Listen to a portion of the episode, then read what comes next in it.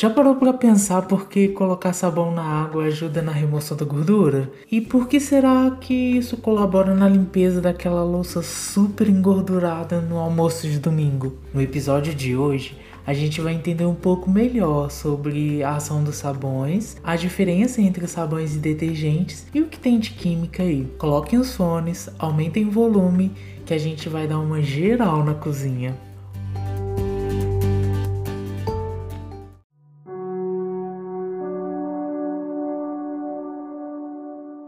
Bom, inicialmente a gente precisa contextualizar em que ponto da história o sabão se localiza. Na história é registrado o uso de substância básica juntamente com a gordura animal para fins de limpeza desde a antiguidade.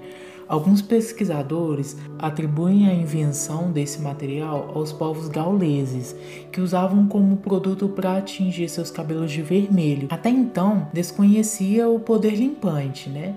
E alguns outros pesquisadores afirmam que o nome do sabão foi dado origem no Monte Sapo, onde os animais eram sacrificados há 300 anos antes de Cristo. O que acontecia era que a chuva lavava o excedente de gordura juntamente com a cinzas da madeira. E as pessoas que lhe lavavam as suas vestes descobriam que ela funcionava também para facilitar a limpeza das roupas. Com isso, já é de se imaginar que o processo de fabricação não seja assim uma coisa tão difícil, já que era conhecido desde muito tempo. De fato, o que a gente chama de reação de saponificação é algo extremamente fácil feito em casa.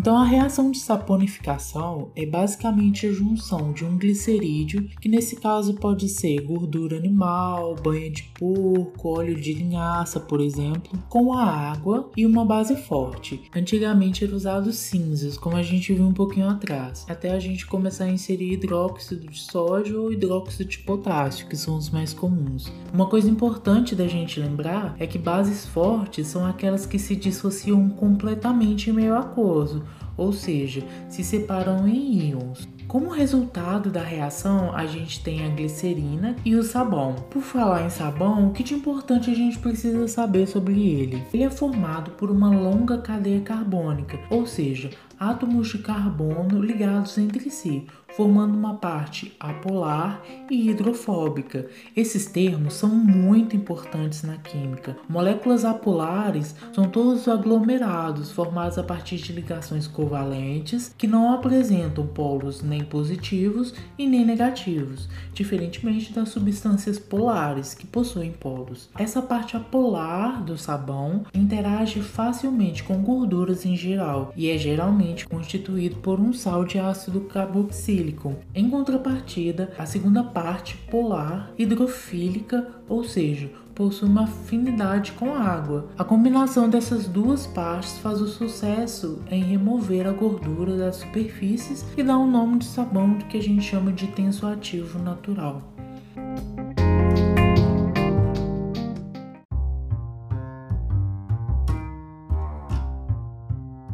E qual seria então a diferença do sabão e do detergente? Dá só uma olhada nessa propaganda da década de 70 de uma marca chamada Minerva.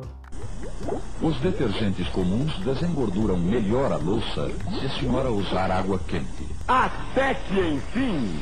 Um detergente que desengordura rapidamente até na água fria. Novo detergente Minerva Líquido especialmente formulado para desengordurar até na água fria. Novo detergente Minerva líquido tira a gordura muito mais rapidamente e é mais econômico. O uso do detergente é bem mais recente quando a gente compara com o conhecimento acerca do sabão, como a gente pode perceber nessa propaganda. O que diferencia o sabão do detergente é a sua extremidade polar. Como conversamos anteriormente, a parte polar do sabão é constituída por um sal de ácido carboxílico. Já no detergente, que é um tensoativo sintético, é formado geralmente por um sal de ácido sulfônico. Eu vou mostrar para você como a roupa pode ficar bem limpinha. Pegue Minerva em pó. Ah, tem que ser Minerva, porque ele tem extra poder de limpeza, entendeu? Bem, ponha na água, mexa.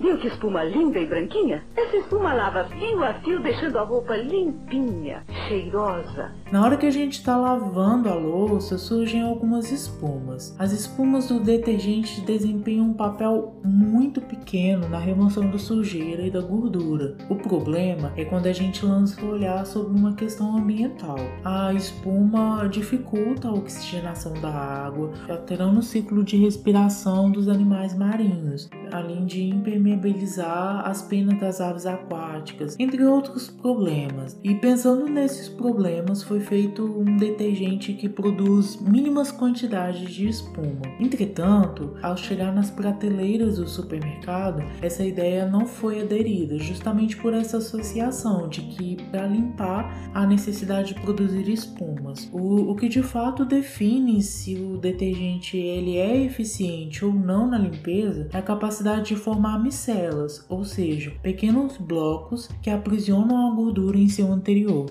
Isso se dá justamente pelo fato da estrutura ser anfifílica, ou seja, interage tanto com moléculas polares, como a água, ou moléculas apolares, como a gordura, conforme a gente já mencionou anteriormente. Ou seja, o poder detergente desse produto é em virtude de sua estrutura química e não da formação de espumas. Infelizmente, alguns fabricantes, tendo em vista essa associação comum, inserem na formulação substâncias espumantes. E é importante a gente ter em mente a necessidade de pensar em questões ambientais. O oceano começa na sua casa, quando você lava a louça, por exemplo. O que podemos fazer hoje é evitar de jogar gordura ou restos de óleos queimados no ralo e diminuir conscientemente o uso de detergentes. Talk vai ficando por aqui. Não se esqueça de nos acompanhar no Instagram, arroba key_talk. É isso, tchau!